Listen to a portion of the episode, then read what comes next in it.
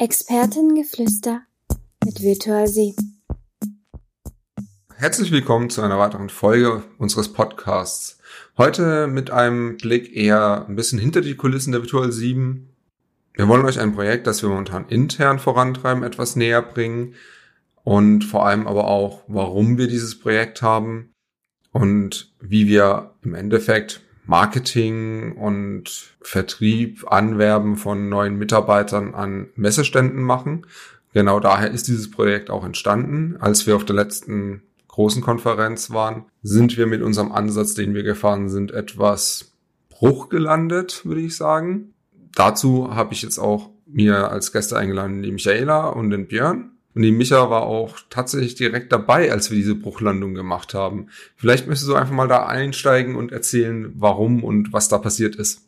Ja, sehr gerne. Vielen Dank für die Einleitung, Nico. Ähm, ja, wir waren auf der Java Land letztes Jahr hatten uns einen super Plan zusammengestellt und haben gesagt, ja, wir machen sowas wie Mini-Scrum, hatten ein Entwicklerteam vor Ort. Ich hatte die Rolle des Product Owners und des Scrum Masters. Ja, an alle, die auch die Agile-Folgen hören, ja, sollen wir nicht in einer Rolle machen, äh, hatten wir da in dem kleinen Rahmen dann doch getan. Ja, und äh, erster Tag verlief. Wir haben dann irgendwie äh, morgens ein Sprint gemacht und nachmittags ein Sprint. Und unser Ziel war es, äh, ja, potenzielle neue Bewerber, Schrägstrich neue Kollegen an unseren Stand zu bekommen und die für uns zu begeistern.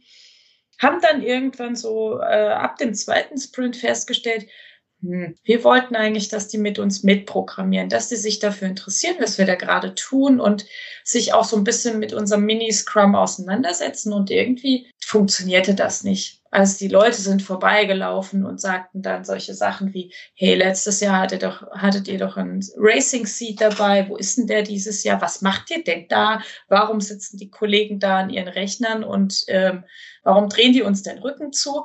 Also irgendwie hat es nicht dazu eingeladen. Und dann wollten wir, ja, wie man das eben so macht, auch im Mini-Scrum wollten wir eigentlich ein kleine Retro machen und ein kleines Review und haben dann als Team entschieden, nee, also wir müssen hier was ändern.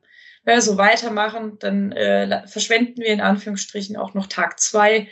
Äh, die Leute finden uns dann irgendwie seltsam und wir, wir als Team waren auch ein bisschen unzufrieden an der Stelle und haben gesagt, nee, so können wir das, das Unternehmen nicht richtig repräsentieren. Ja, dann haben wir angefangen, äh, kleine Brainstorming-Runden zu drehen und letztendlich ist dann so auch das Projekt entstanden. Also ich kann jetzt gerne auch direkt noch auf das Projekt eingehen. Ich weiß nicht, ob der Nico schon möchte, dass ich da schon was dazu sage. Mm, ja, ich würde tatsächlich noch mal einen Ticken weiter ausholen, weil im Endeffekt genau dieses Konzept mit diesem Mini-Scrum, das haben wir auch davor schon auf einer anderen Konferenz gefahren, auf der DOAG. Auch da ist das Konzept nicht mega gut angekommen. Wir hatten aber das Gefühl, das lag eher am Publikum. Wir hatten da aber überraschenderweise mehr Teilnahme sogar als dann auf der Javaland, wo wir uns von dem Konzept etwas mehr erhofft hatten. Aber ich würde jetzt tatsächlich mal den Björn zu Wort kommen lassen nach dem Motto, warum machen wir denn solche Sachen und was für Konzepte und Messestände? Also wir haben das mal schon mal in der Recruiting-Folge etwas angesprochen, aber vielleicht willst du noch mal kurz ein bisschen dazu was erläutern. Gerne, Nico, natürlich hole ich da ja nochmal ein bisschen aus. Ähm, wir haben auf der DOAG damals ein Konzept entwickelt für den Messestand, dass wir eigentlich mit allen Teilnehmern zusammen etwas für die DOAG entwickeln wollten und entwickeln konnten. Und das war der Grundsatz oder die grundsätzliche Idee eines äh, Freizeitplaners, in dem man im Prinzip halt sämtliche Kalender, sämtliche Daten, die man halt findet, ähm, übereinander legen kann ähm, und dass so ein, so ein agiler Wochenplaner eigentlich bei rauskommt. Das heißt, wann soll ich am besten Rasen mähen? Ähm, wie, mit welchen Klamotten bringe ich den Hund raus und so weiter und so weiter und so weiter. Das war eigentlich halt wirklich die Idee, so ein, so ein offenes Entwicklungskonzept zu machen. Stieß teilweise auf äh, recht reges Interesse bei, bei manchen Leuten. Ähm, teilweise haben die Leute auch damit einfach nichts anfangen können.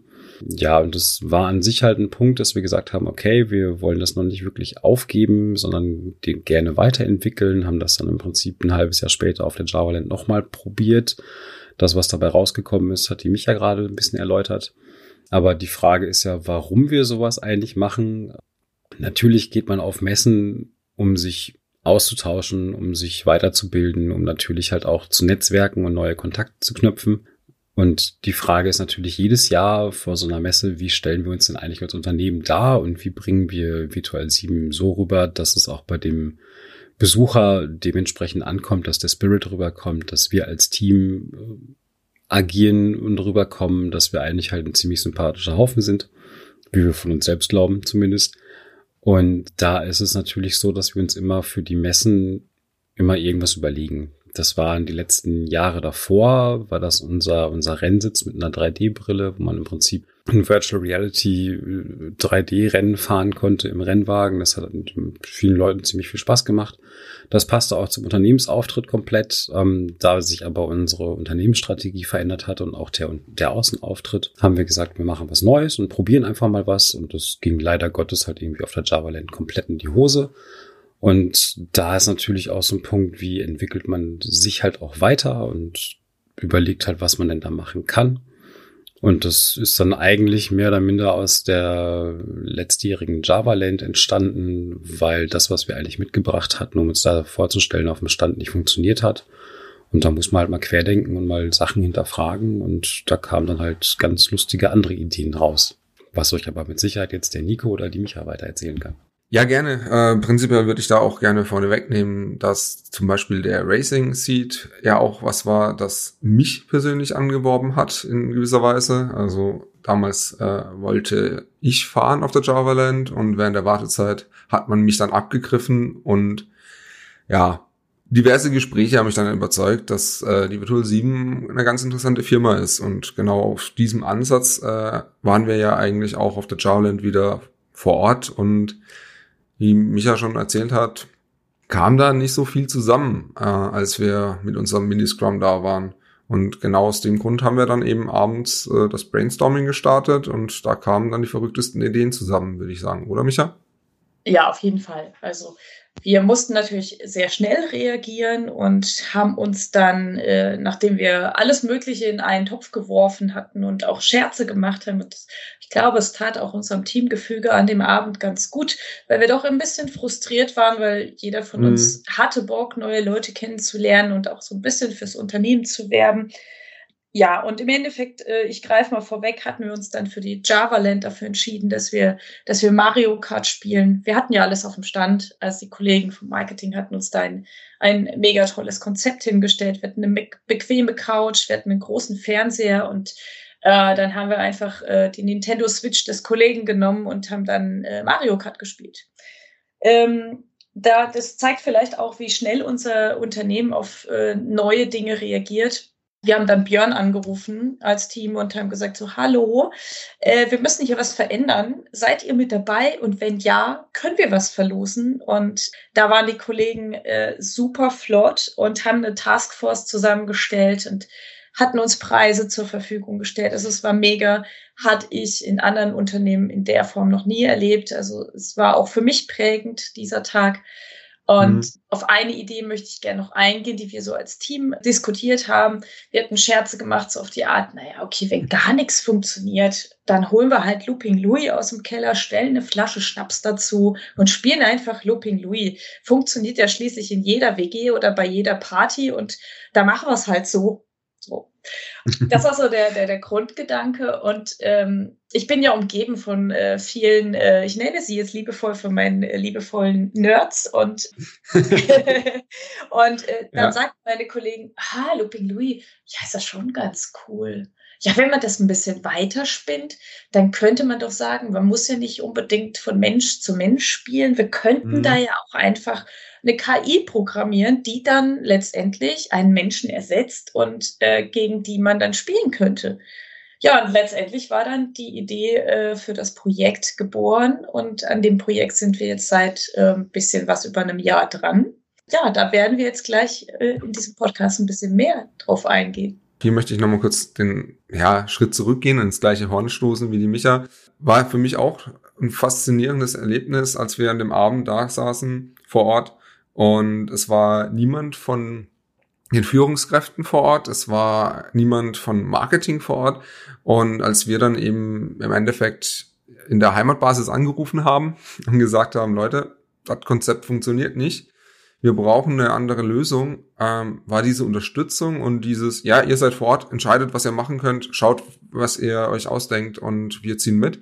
Das war für mich auch so ein Ding, das habe ich so noch nicht erlebt und dieses Vertrauen, das man da bekommen hat, ist schon sehr viel wert gewesen. Also für mich war das auch wirklich ein Push, der ja einfach gezeigt hat, in welche Richtung geht die Firma oder welchen Spirit haben wir in der Firma. Und ja, ich kann mich auch noch ganz gut dran erinnern, dass ein Kollege mit vor Ort war, der nach der Idee mit Looping Louis gegen die KI sofort auf seinem iPad angefangen hat, grobe Skizzen zu machen, welche Sensoren, wie könnte man was messen. Und er hatte dann das Projekt auch mitgenommen und im Endeffekt in der Firma vorgetragen. Und ich denke, einer der ersten, der das auch mitbekommen hat, war dann Björn. Und ich weiß gar nicht, wie ist das Projekt eigentlich bei dir aufgeschlagen? Lustigerweise hatte ich mit Enno ja schon mal darüber gesprochen, beziehungsweise war das in der Tat auch ähm, an dem einen Abend, als ihr angerufen hattet und gesagt habt, Björn, das funktioniert nicht. Ich war natürlich erstmal halt irgendwie ziemlich am Boden zerstört. Aber grundsätzlich denke ich ja dann, hey, wenn es nicht funktioniert, fail fast, fail forward und äh, dann müssen wir halt schnell was anderes aus dem Hut zaubern.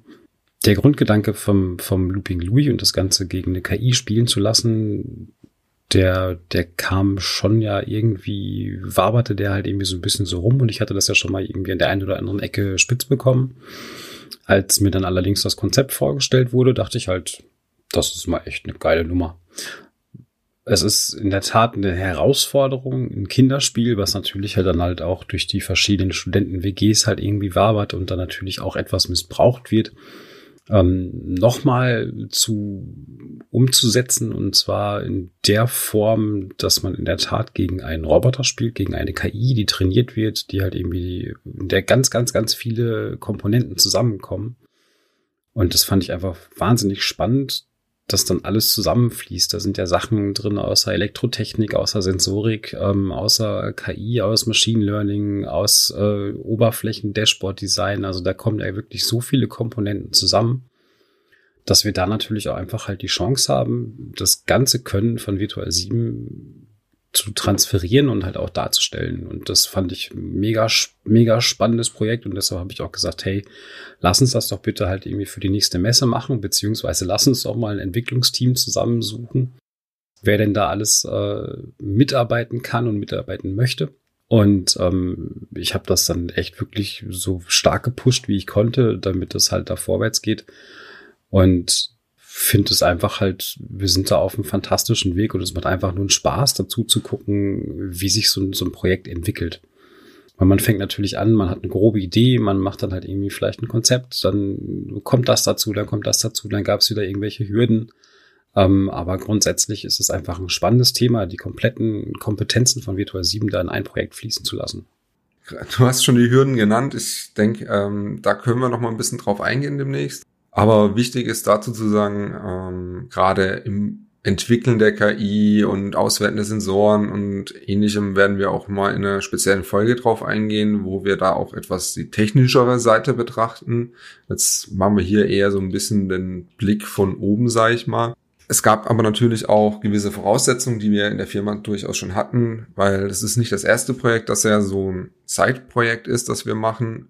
Ein Beispiel dafür war der 3D-Drucker, der für das vorhergehende Projekt angeschaffen worden ist, der uns ja auch mittlerweile sehr vielen Bereichen beim Looping Louis geholfen hat, um mal eine individuelle Halterung zu bauen oder ähnlichem. Wir haben diverse Sensoren gehabt. Wir haben ja viel ausprobieren müssen, bis wir jetzt an den Punkt gekommen sind.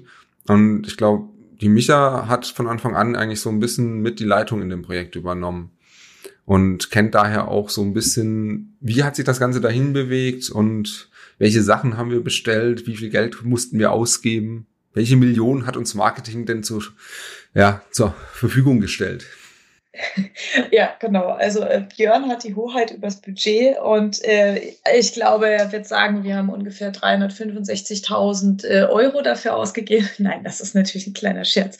Aber wir haben schon sehr, sehr viel Hardware bestellt. Ähm, es wurde ja eingangs schon ein bisschen erzählt, dass wir auch Teile aus der Elektrotechnik angeschafft haben und äh, natürlich ist es ein Projekt, ähm, was äh, sehr viele Ungewissheiten mit sich bringt. Mhm ich muss auch sagen, es ist auch regelmäßig vorgekommen, dass irgendwelche Sensoren abgeraucht sind. Also weil wir sie irgendwie falsch verbunden haben. Da war die Energiezufuhr zu stark und dann hieß es, ey, können wir es neu bestellen? Ist es uns durchgerauscht?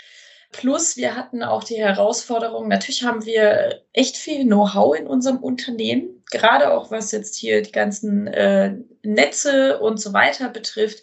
Aber ich kann mich an eine Situation erleben, die, äh, erinnern, die Nico und ich hatten.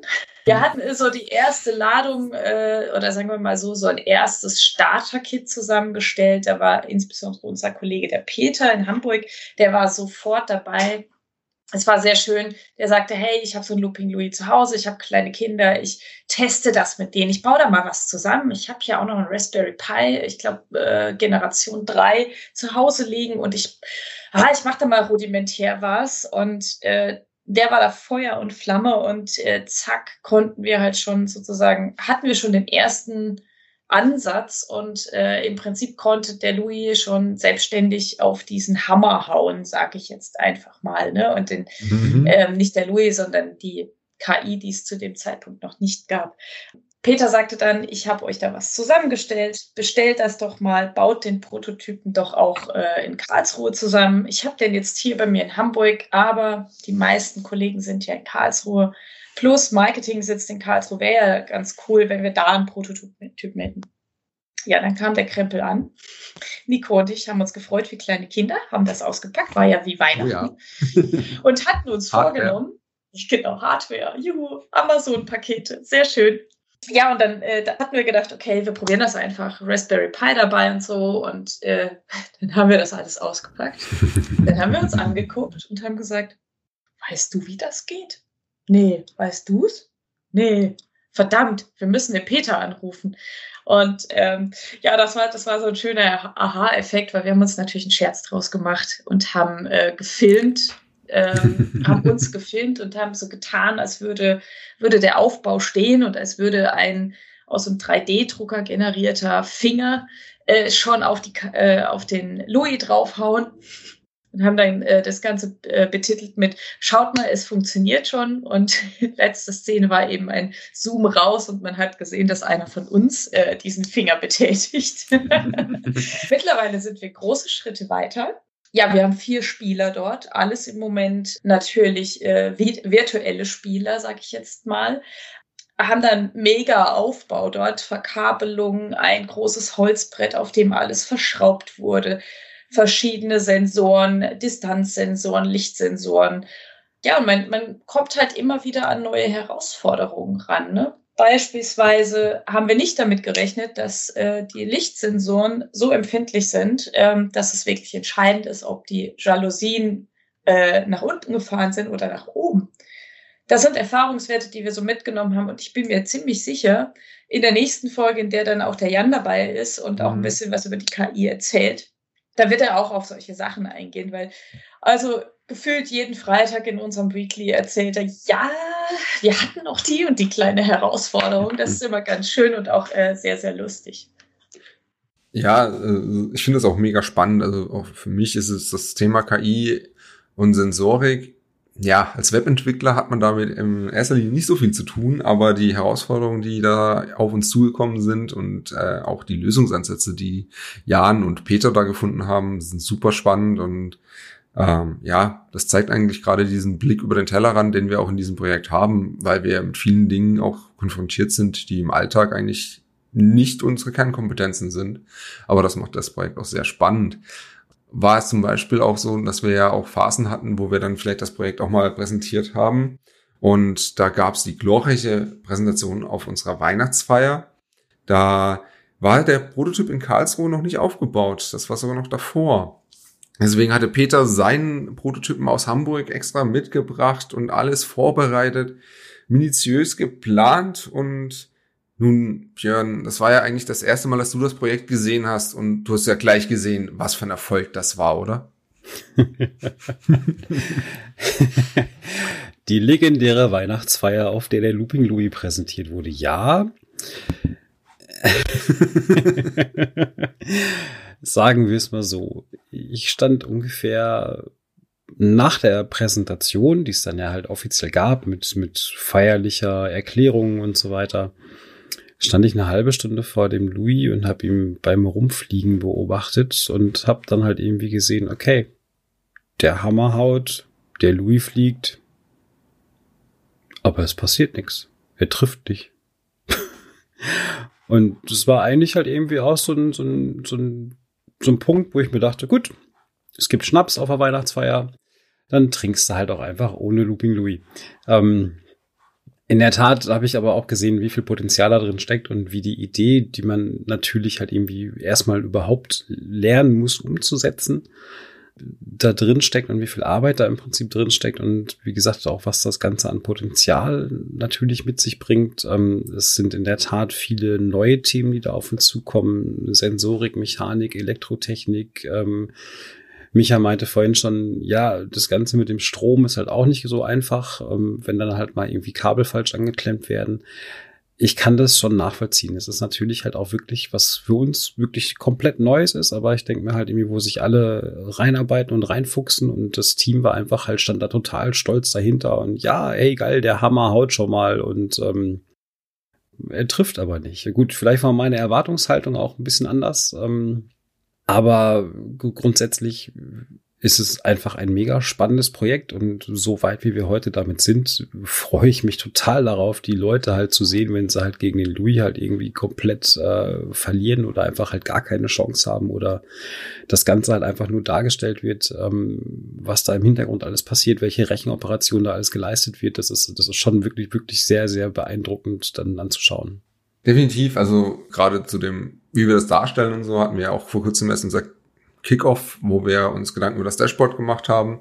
Da bin ich auch sehr gespannt, weil äh, Marketing hat sich da auch was ausgedacht, wie wir im Endeffekt die KI darstellen und wir wollen tatsächlich auch den ja, Gemütszustand der KI, sage ich mal, darstellen. Also ähm, gewinnt sie gerade, wird sie lachen, verliert sie, wird es ein bisschen ein bitterböser Blick sein.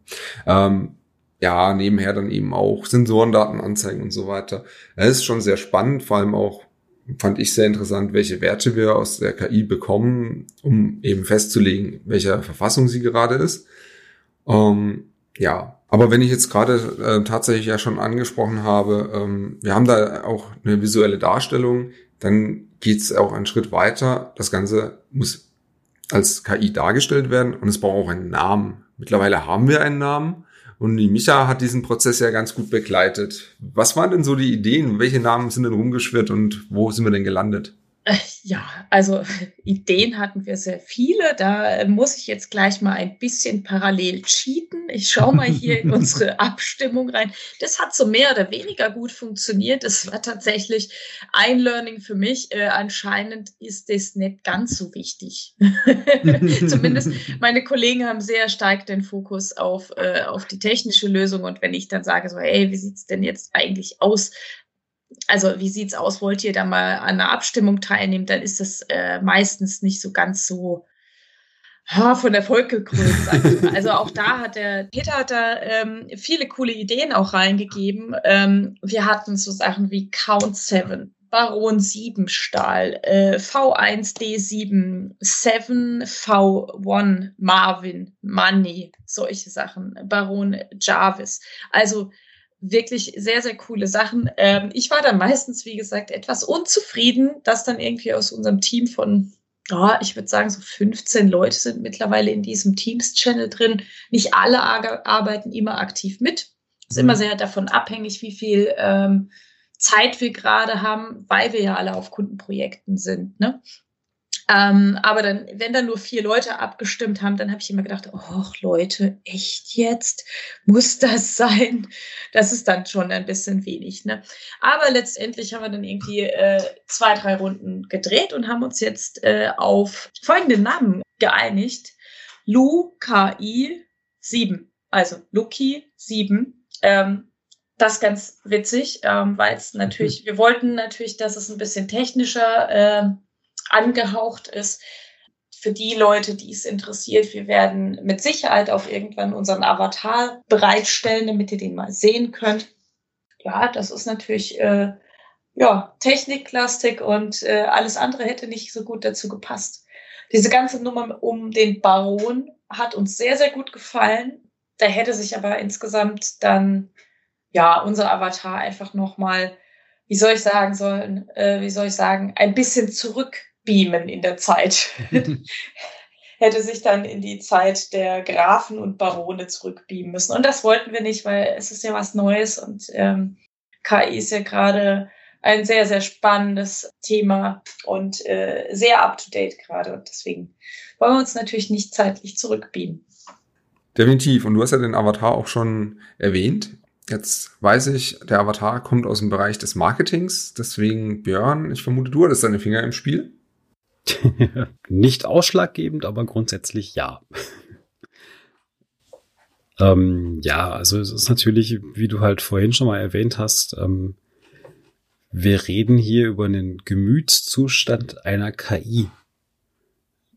Es ist ja schon ein bisschen paradox an sich eigentlich. Ähm, aber grundsätzlich ist es natürlich so, dass wir, sag mal, gerade was halt auch das Spiel angeht, ich meine, jeder, der Looping Louis mal gespielt hat, der kennt diese Höhen und Tiefen der Emotionen, die man da halt irgendwie durchläuft und ähm, von Spannung bis Erleichterung über Frust. Ähm, ich sag jetzt mal, das ist so Faktor Mensch ärgere dich nicht hoch 10, je nachdem wie hoch halt auch der Promillepegel dann nachher ist.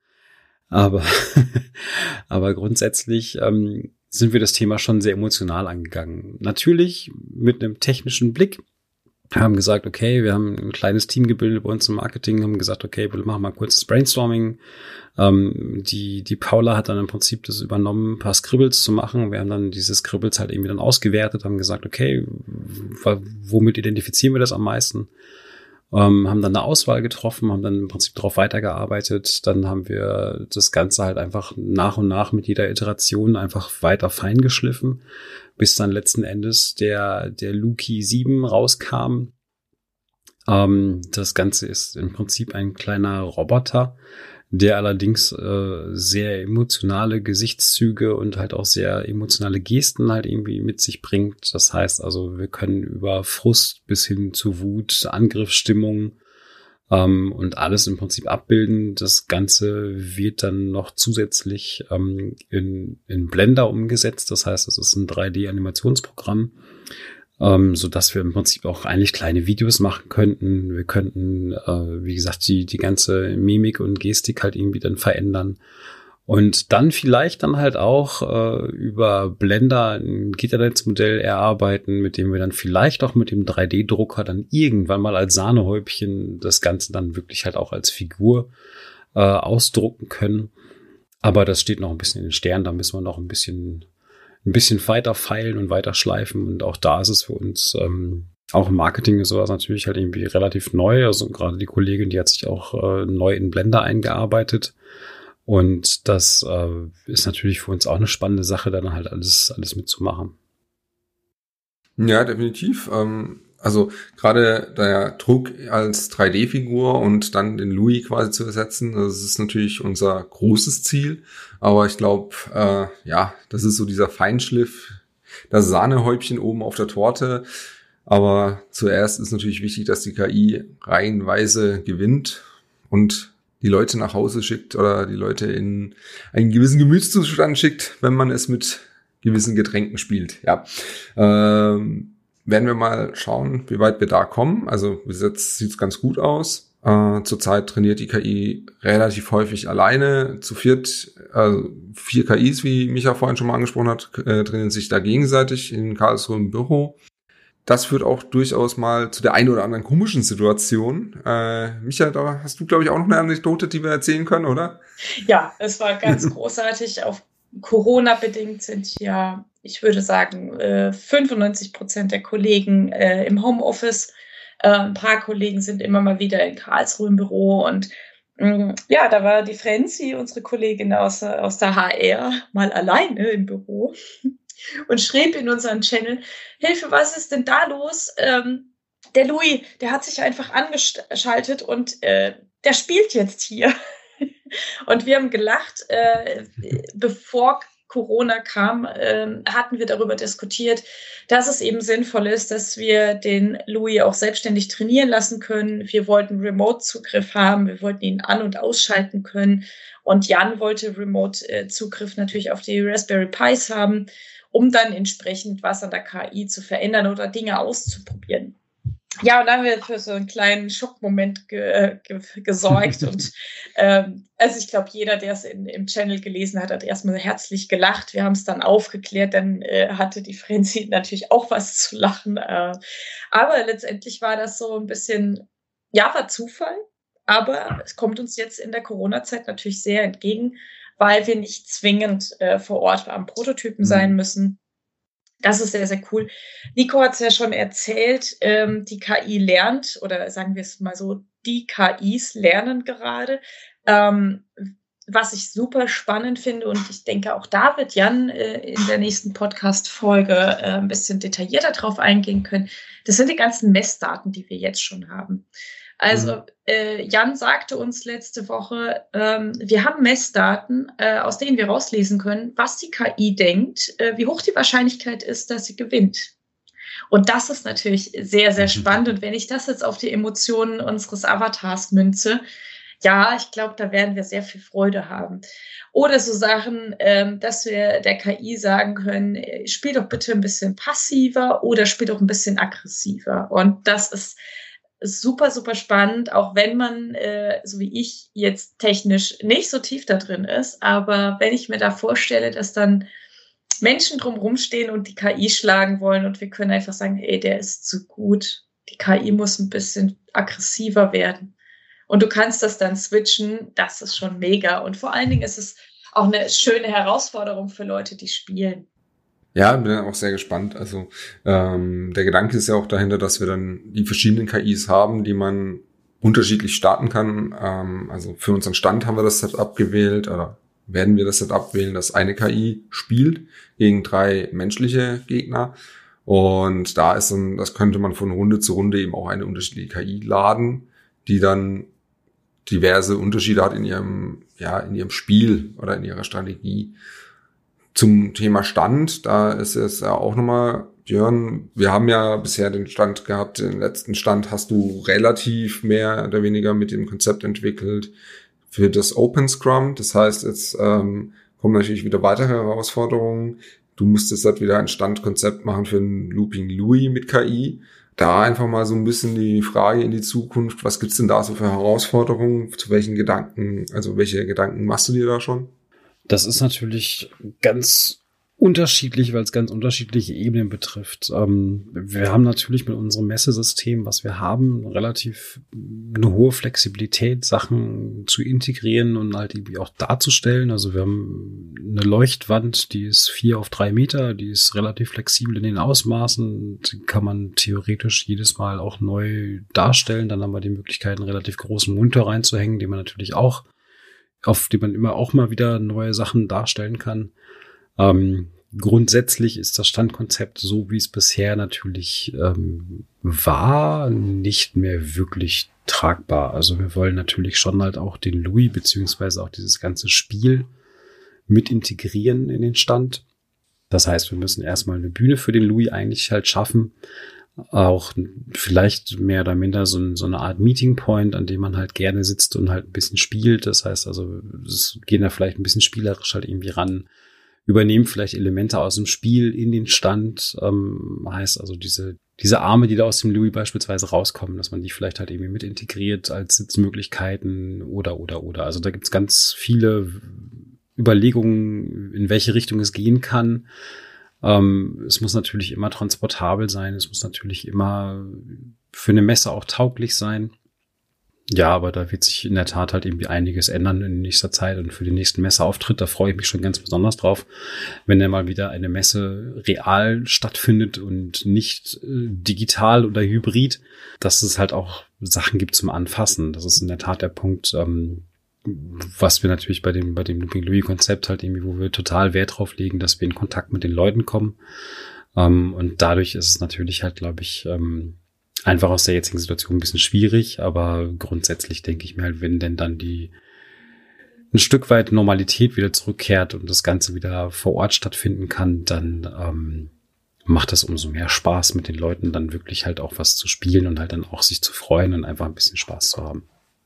Ich bin auch mal sehr gespannt im Moment, äh, wenn man im Büro gerade die Baustelle Looping Louis sieht, äh, so kann man es eigentlich bezeichnen. Da liegen die Drähte offen rum, Verkabelungen sind sichtbar und alles. Äh, da kann man im Moment keine drei Leute ranlassen, die da spielen. Da würde sofort äh, irgendwo ein Draht rausgehen oder irgendwas abgeräumt werden. Das Ganze muss ja also auch noch ein bisschen schön verkleidet werden und ich bin mal sehr gespannt, wie das am Ende aussieht. Vorhin habe ich schon erwähnt, wir haben uns ja auch Gedanken zu einem Dashboard gemacht. Die Micha hatte vorhin schon mal erwähnt, dass wir auch einen großen Monitor in unserem Stand hatten für schon das, das Scrum-Thema. Und da möchte ich vielleicht einfach noch mal kurz drauf eingehen. Da ist halt auch so dieser Grundgedanke, ja, jetzt stehen da drei Leute, die spielen, dann stehen da nochmal fünf, sechs Leute drumherum, die zuschauen und schon äh, hast du immer einen Stand so weit voll, dass die Leute halt auch nicht mehr wirklich sehen, was passiert da eigentlich und da kommt eben dann auch mit das Dashboard dazu. Da zeigen wir zum einen, wollen wir die KI anzeigen. Ähm, jetzt haben wir aber auch die Erfahrung gemacht bei dem Open Scrum. Ja, die Leute laufen da vorbei und die wollen das auch nur kurz wahrnehmen, weil man ist ja meistens auf dem Weg zu seinem nächsten Vortrag und so. Und deswegen äh, haben wir uns auch für das Dashboard da tatsächlich eine coole zweistufige Sache überlegt, dass man dann eben auch die Möglichkeit hat, über einen QR-Code dann eine Seite aufzurufen, wo man dann unterwegs auch mobil weiter sich mit dem Louis beschäftigen kann oder Informationen bekommt, die zum einen das Dashboard selber angeht und was wir auch noch machen wollen, ist eben die ganze Reise, die wir gemacht haben, von wo sind wir gekommen, welche Probleme gab's, welche Techniken haben wir eingesetzt, welche Sensoriken und warum vielleicht uns für das eine oder andere entschieden, wollen wir auch ein bisschen mehr dokumentieren und euch dann näher bringen und da bin ich mal sehr gespannt. Da haben wir jetzt erst vor kurzem eben auch festgelegt, wie wir das Ganze präsentieren wollen. Ja, da wird nochmal so einfach noch den Ball zurückgespielt an euch beide. So, was ist denn so auf der Reise, die wir bisher gemacht haben, für euch so, was waren so die Highlights, die, ja, die euch sofort einfallen? Ja, da springe ich, glaube ich, mal rein. Also mein mein Lieblingshighlight ist im Prinzip äh, für die Leute, die nicht wissen, wie ich tagtäglich arbeite. Ich äh, arbeite tagtäglich, äh, sage ich mal, wirklich meine 100 Prozent äh, auf einem Kundenprojekt und habe sehr wenig Kontakt zu meinen internen Kollegen. Und ähm, mein Highlight ist, dass ich durch Looping Louis erstens von der Firma die Möglichkeit bekomme, dass ich mir ein bisschen Freiraum dafür schaffe. Auch das macht nicht jedes Unternehmen. Wir haben es uns da so ein bisschen von Google abgeguckt ähm, und haben einfach äh, die Freiheit, uns da dafür Zeit zu nehmen. Und ich bin sicher, dass ich mit den Kollegen, mit denen ich jetzt am Looping Louis arbeite, vielleicht nicht zwangsläufig Kontakt gehabt hätte. Natürlich klar, wenn man sich über den Weg läuft, logisch, aber auch jetzt in der Corona-Zeit. Äh, es macht immer Spaß, wenn wir da freitags zusammensitzen. Manchmal telefonieren wir nur zehn Minuten, manchmal eine Stunde, je nachdem, was so ansteht. Und es ist immer nett. Das ist auf jeden Fall ein großes Highlight für mich. Wir müssen nicht diskutieren, können wir jetzt den dritten Raspberry Pi kaufen oder geht das nicht? Also natürlich stimmen wir uns ab, aber auch das ist was, da sage ich, ey, da wird uns so schnell geholfen, dass es irgendwie äh, wie soll ich sagen, so ein toller Vertrauensvorschuss auch von allen, die was zu entscheiden haben in diesem Unternehmen. Und das sind für mich so Highlights. Ich weiß, das ist jetzt alles eher so Soft-Skill-mäßig. Äh, wahrscheinlich habt ihr jetzt erwartet, dass ich jetzt sage, ja, und äh, dieses Feature am Louis, das war voll mein Highlight. Nee, bei mir geht das eher so auf diese zwischenmenschliche Ebene. Finde ich ganz großartig. Und ähm, ja, also da, da kommen tolle Ideen rum. Ne? Und äh, wenn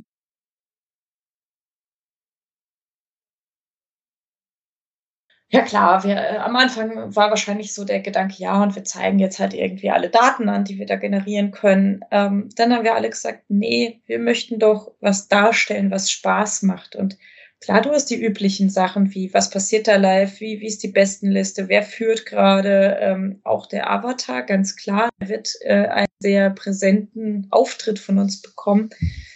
Aber auch das, was Nico gerade angesprochen hat, auch das ist für mich ein Highlight, zu sagen, hey, wir dokumentieren da unsere Reise und wir, ja, wir berichten auch einfach mal davon, was bei uns da so alles schiefgelaufen ist. Ich meine, das meiste kann man mit Humor nehmen, das ist tatsächlich so, ne? Und wir hatten auch ähm, Kollegen, die nur die Anfangszeit betreut haben, die dann auch wieder raus sind. Und irgendwie geht's trotzdem. Also es ist super interessant oder oder unser Kollege Peter, der jetzt zwischendrin wieder auf ein Kundenprojekt gegangen ist, der aber immer mitliest und sich an den Stellen, wo er kann und Zeit hat, immer noch integriert, obwohl er, ich würde sagen, jetzt aktiv äh, bestimmt ein halbes Jahr nichts mehr an der KI und äh, an der Technik gemacht hat. Das sind für mich so die Highlights und ja, ich glaube, ich könnte jetzt noch weiter in so Erinnerungen schwelgen, aber ich werfe jetzt den Ball einfach mal zum Björn rüber. Der hat ja eine ganz andere Perspektive. Ja, das ist in der Tat richtig. Highlight zum Thema Looping Louis. Völlig verrückt. In der Tat war ein Highlight, glaube ich, die Präsentation auf der Weihnachtsfeier. naja, also, nee, ein Highlight deshalb, weil ich dann das ganze Gebilde, und das ist es ja halt irgendwie wirklich, es ist halt ein, ein Kinderspiel mit allen möglichen Kabeln, Rechnern, Sensoren dran. Also es sieht ja nun wirklich nicht mehr aus wie Looping Louis, sondern mehr halt irgendwie wie ein, keine Ahnung, Cyborg, irgendwas. Ähm, dementsprechend fand ich das halt schon sehr beeindruckend und sehr, sehr, sehr begeisternd, weil ich da halt irgendwie auch die, die Arbeit, die natürlich da drin gesteckt hat, bis dahin auch, auch mal sehen konnte. Ähm, der andere Punkt ähm, war, wie gesagt, natürlich war ich ein bisschen enttäuscht, als es nicht so lief, wie ich mir das vorgestellt hatte und denke mir halt, hey, das muss ja halt irgendwie schneller gehen und wenn man da aber halt auch nicht drin steckt und halt auch nicht weiß, wie weit man sich da wirklich reinarbeiten muss, damit dann halt irgendwann mal der richtige Zeitpunkt ausgewählt wird, dass dieser Hammer auf den Knopf haut, der dann auch noch den Looping Louis treffen muss. Also das ist ja schon halt so ein Punkt, dass da relativ viele Faktoren zusammenkommen. Wenn man da aber nicht drinsteckt, dann kann man es vielleicht auch nicht nachvollziehen, warum Dinge nicht ganz so schnell gehen, wie man das gerne hätte oder wie man sich das vorstellt. Dennoch fand ich die Präsentation großartig, ähm, auch wenn ich, wie gesagt, ein bisschen enttäuscht war, dass es nicht so lief, wie ich es mir vorgestellt hatte. Aber ich habe das Potenzial drin gesehen und ich finde es heute finde ich total spannend. Die andere, das andere Highlight, was mich total beeindruckt hat, ich habe irgendwann mir mal einen Kaffee geholt, habe hinten den Louis klackern gehört und dachte mir, okay, ich gehe mal um die Ecke und da saß der Jan. Und ich habe Jan gefragt, hey, wie läuft's? Und er meinte, ach komm, ich zeig dir mal kurz was. Und ich habe mich dann hingesetzt und er hat das Ganze dann halt irgendwie angehalten, hat dann irgendwas an seinem Laptop rumgehackt. Dann hast du irgendwann gesehen, dass halt irgendwie auf seinem Laptop der ganze Code runtergespult wird, der da halt irgendwie ab, äh, abläuft und abgefackelt wird. Und dann hast du gesehen, wie der Louis halt sich bewegt und dass dann halt auch die, die Hammer dann an der richtigen Stelle, an der richtigen Zeit äh, auch hauen und dann halt irgendwie das Ganze dann auch funktioniert hat. Das heißt, der, die KI hat tatsächlich den Louis in die Luft buxiert und das halt nicht nur einmal, sondern in der Tat mehrmals. Und da habe ich mir gedacht, hey geil, das ist mal richtig cool. Und der Jan saß da einfach halt an seinem Rechner, hat das Ding halt gestartet und gestoppt und hat halt mir dann erklärt, okay, hier alles per Remote und das läuft jetzt und das trainiert jetzt. Das sind die vier KIs, die da halt irgendwie äh, gegeneinander trainieren. Und da habe ich mir gedacht, Mensch, da steckt wahnsinnig viel Grips drin und das ist einfach halt total begeisternd, weil das einfach, weil da so viel zusammenkommt und weil da so viel ja an, an Gedanken drin steckt. Ähm, das hat mich total beeindruckt. Und da habe ich mir gedacht, geil, das unterstütze ich komplett und da stehe ich voll dahinter und ich habe da richtig, richtig Bock drauf, da weiterzumachen. Und das dritte Highlight ähm, war in der Tat die, die Entwicklung vom, vom Luki 7. Das ist so ähnlich, ähnlich wie beim Louis, beim, beim Louis beim Spiel, glaube ich. Ähm, natürlich hat man mal irgendwann eine Idee, aber wenn man halt dann irgendwann sieht, dass diese Idee zum, zum Laufen kommt und dass diese Idee umgesetzt wird und dass diese Idee dann halt auch irgendwann anfassbar wird, dann macht das einfach wahnsinnig viel Spaß und dann setzt das halt wahnsinnig viel Energie frei und das macht es halt einfach ähm, beflügelt dann. Und deshalb finde ich das so ein spannendes Thema, auch gerade mit der Umsetzung in Blender und mit der ganzen Animation, die man da machen kann. Da steckt auch noch richtig viel Potenzial drin und ich finde das eigentlich ähm, spannend zu sehen, wie das alles dann zusammenwächst.